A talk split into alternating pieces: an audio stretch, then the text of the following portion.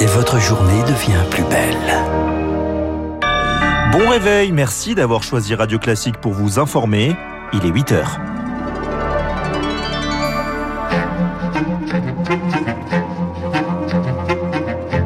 La matinale de Radio Classique avec Gaël Giordana.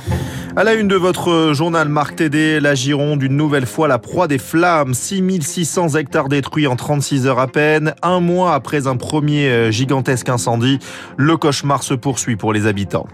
Le cri d'alarme des services de gériatrie, frappés de plein fouet cet été par le manque de personnel et de moyens, c'est ce que nous dira un soignant. Enfin, télétravailler sur son lieu de vacances, un phénomène en pleine expansion. Ce sera le cas d'un Français sur trois cet été. Radio classique.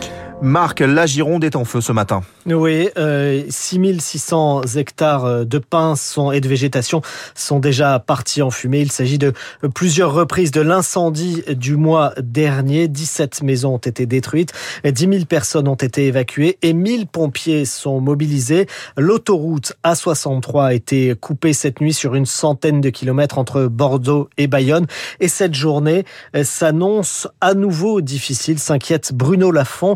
C'est le maire de la commune de Biganos. Il est également le président de l'association de défense des forêts contre les incendies en Gironde. Nous l'avons joint il y a quelques instants. Les températures baissent pas du tout. Ça, c'est inquiète. Le vent, il a fait tout le contraire de ce qui nous avait été annoncé, puisqu'on nous avait annoncé un vent de nord. Et en fin de compte, c'est un vent du sud qui, s'est fait. Et là, les journées comme aujourd'hui, où on va frôler les, les 39 degrés, euh, et demain et après-demain, donc c'est là où ça va être terrible. On, s'organise pour faire en sorte que le feu n'ait plus à manger, c'est-à-dire qu'on lui coupe les, les vivres, et pour qu'il vienne euh, s'appuyer ou sur l'autoroute ou sur des endroits où il y aura, euh, il y aura plus de combustible. Et sur place, on s'organise, nous dit Bruno Lafont. Des habitants qui ont vécu un scénario quasi identique en juillet tentent une nouvelle fois de s'organiser comme le détail Lauriane Tout-le-Monde. Le monstre est de retour, déplore le cœur lourd Laurent Manucel, épicier de la petite commune de Louchatz, à la frontière des Landes. On a l'impression que ça ne finira jamais. Il est totalement incontrôlable. On a l'impression que c'est une entité qui a pris vie et qui euh, n'a qu'un seul but, c'est de tout ravager sur son passage. Mardi soir, la mairie l'a appelé à la rescousse. Il a ouvert les portes de son magasin pour préparer des sandwichs et distribuer des boissons aux pompiers et aux volontaires.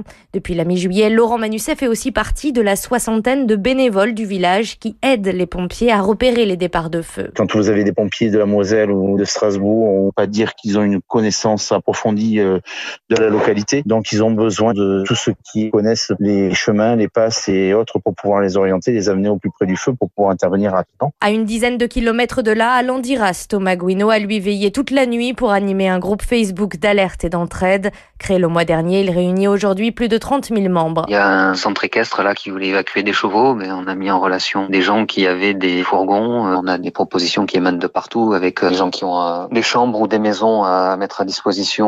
On a beaucoup de gens qui proposent d'intervenir avec des tracteurs et des cuves à eau. Grâce au groupe là, on se sent utile. Mais le plus beau geste qu'attendent les Girondins doit venir du ciel, c'est la pluie. Si, sujet signé Lauriane Tout le monde, cet incendie en Gironde, nous en reparlerons dans quelques minutes, Gaël, avec votre invité. Il s'agit de Jean-Louis Dartiaille, le maire d'Austins, l'une des communes frappées par ces incendies. Puis j'ajoute que la première ministre Elisabeth Borne est attendue sur place en fin de matinée avec Gérald Darmanin, le ministre de l'Intérieur, qui appelle les entreprises à libérer de leurs fonctions les pompiers volontaires qu'ils emploient pour renforcer le dispositif de lutte contre les incendies. Il faut dire que les pompiers sont mobilisés sur de nombreux fronts en ce moment dans l'Hexagone, dans le Maine-et-Loire où 1500 hectares ont été détruits, l'Aveyron, la Drôme, l'Isère ou encore les Pyrénées-Orientales avec à chaque fois des renforts venus d'autres départements.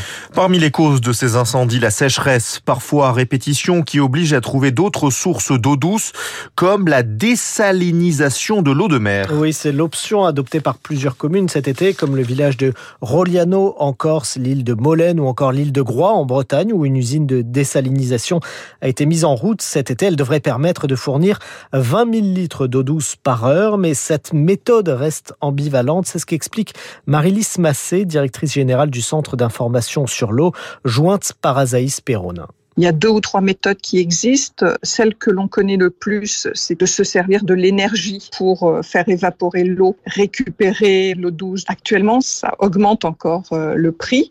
Et la deuxième chose, c'est que tout le monde s'interroge, et l'ONU en premier, sur les dégâts pour l'environnement. Quand vous traitez de l'eau de mer, il vous reste un déchet saumâtre, une concentration très forte en sel que vous rejetez à la mer. Vous rendez euh, la mer plus salée et il faut quand même faire attention à ce que ces déchets saumâtres ne rentrent pas dans des nappes euh, d'eau souterraines hein, sur le littoral et donc fragilisent les ressources.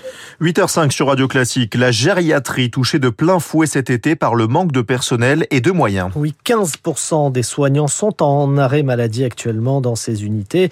Ils dénoncent un manque de considération qui rend les recrutements encore plus compliqués alors que les besoins sont plus importants, d'autant qu'avec la crise des urgences, les patients âgés sont transférés de plus en plus rapidement en gériatrie. Et pourtant, les lits continuent de fermer, comme est l'hôpital Broca à Paris. 40 places ont été fermées cet été, faute de bras. C'est ce qu'explique Olivier Dahuron. Il est infirmier dans le service de gériatrie de l'hôpital Broca.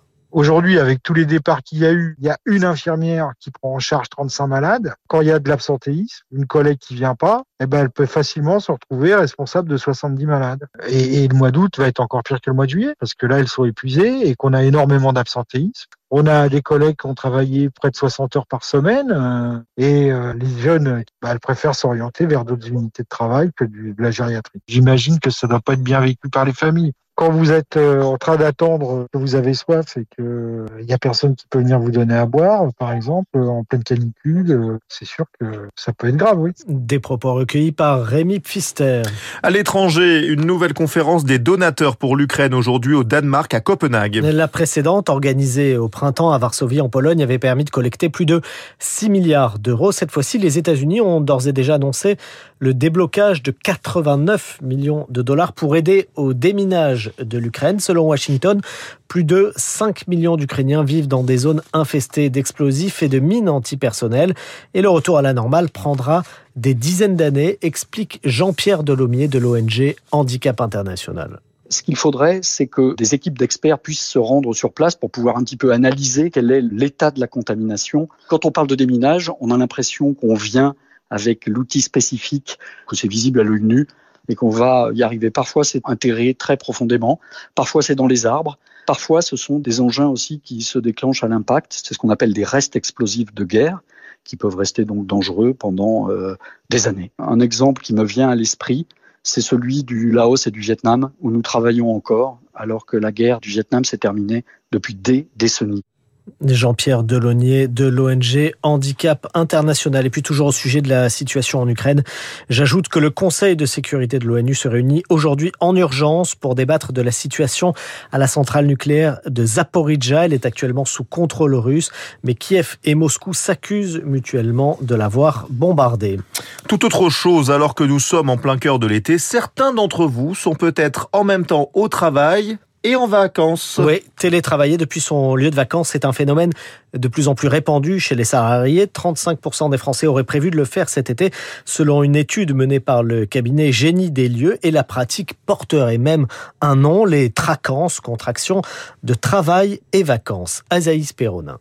Marine est partie sur son lieu de vacances une semaine plus tôt, direction le soleil de Béziers, ordinateur et dossier professionnel dans les bagages. La seule difficulté, c'est une difficulté un peu technique euh, de connexion à un réseau un peu stable, parce que je suis en partage de connexion avec mon téléphone et donc euh, pas forcément toujours idéal pour les appels en visio, notamment avec les clients. Mis à part ce détail pratique, loin de son entreprise parisienne, Marine se sent déjà décompressée. J'ai un bon petit rythme que j'ai trouvé. Là, je prends une pause un peu plus courte à midi. Euh, ça me permet de finir un peu plus tôt le soir, autour de, de 18h, et de pouvoir du coup profiter de la piscine tant qu'il y a encore du soleil. Avant de partir, la jeune salariée avait bien prévenu son employeur. Une démarche indispensable qui doit être formulée par écrit, mail ou SMS par exemple, pour deux raisons, rappelle Sandra Galisso, juriste experte en droit social. Votre employeur est censé euh, savoir où vous êtes puisqu'il est responsable de façon générale d'un certain nombre d'éléments en matière de sécurité. La deuxième raison, c'est que votre employeur euh, peut vous demander de revenir à votre bureau. Et donc forcément, si vous êtes très loin, ça va être compliqué. Et s'en dispenser pourrait être considéré comme une dissimulation ou un manque de loyauté dans le contrat de travail,